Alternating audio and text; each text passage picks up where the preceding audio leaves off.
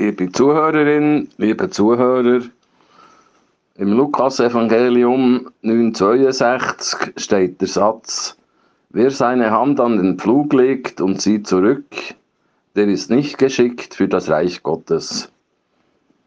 Ich habe lange gebraucht, für mich nicht von dem bildhaften Vergleich aus der Landwirtschaft einzuschüchtern.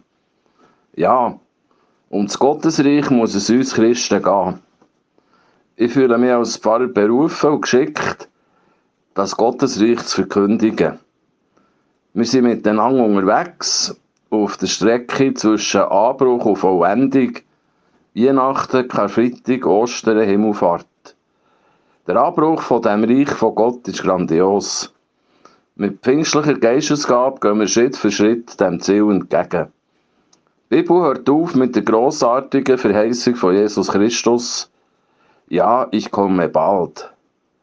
Das ist sein letztes Wort. Die Ankündigung von der Vollendung. Und wir gehen dem Verstandenen entgegen. Weil es nur das Ziel gibt. Wie der Bauer auf dem Acker mit seinem Flug das eine Ziel vor Augen hat. Was mich bei diesem Christuswort bewegt, betrifft die Tatsache vom genauen Herrenlosen. Dass wir uns von Sachen, Gewohnheiten und sogar von Menschen müssen trennen das gehört zum Alltag. Wir lassen ja an jedem Abend einen ganzen Tag hinter uns. Und jedes Mal zum Geburtstag erklüpfe ich beim Ausblasen von der Kerze auf der Torte ab dem Gedanken, dass schon wieder ein Jahr vorbei ist. Verweht die Zeit wie der Rauch von den Lichtern. Soll ich gemäss dem Jesuswort einfach darüber weggehen? Keine Gefühl zulassen? Das macht mir Angst. Ich glaube, er hat es anders gemeint. Abschiede und Trennungen brauchen Zeit und Kraft.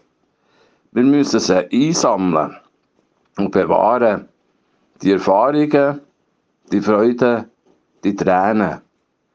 Das ist Rücksicht im weitesten Sinn vom Wort. Doch bei allem geht es um das, was kommt, um die Aussicht.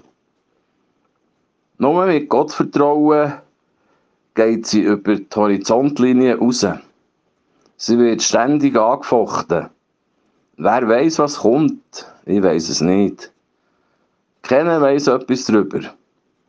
Vertrauen heisst, die Hand an die Flur legen und vorwärts gehen. Komme, was will, weil sich das Ziel lohnt, die Begegnung mit dem Erlöser. Am Ende wird Licht sein und Freude alles bestimmen und das Leben nie aufhören zu leuchten. Amen.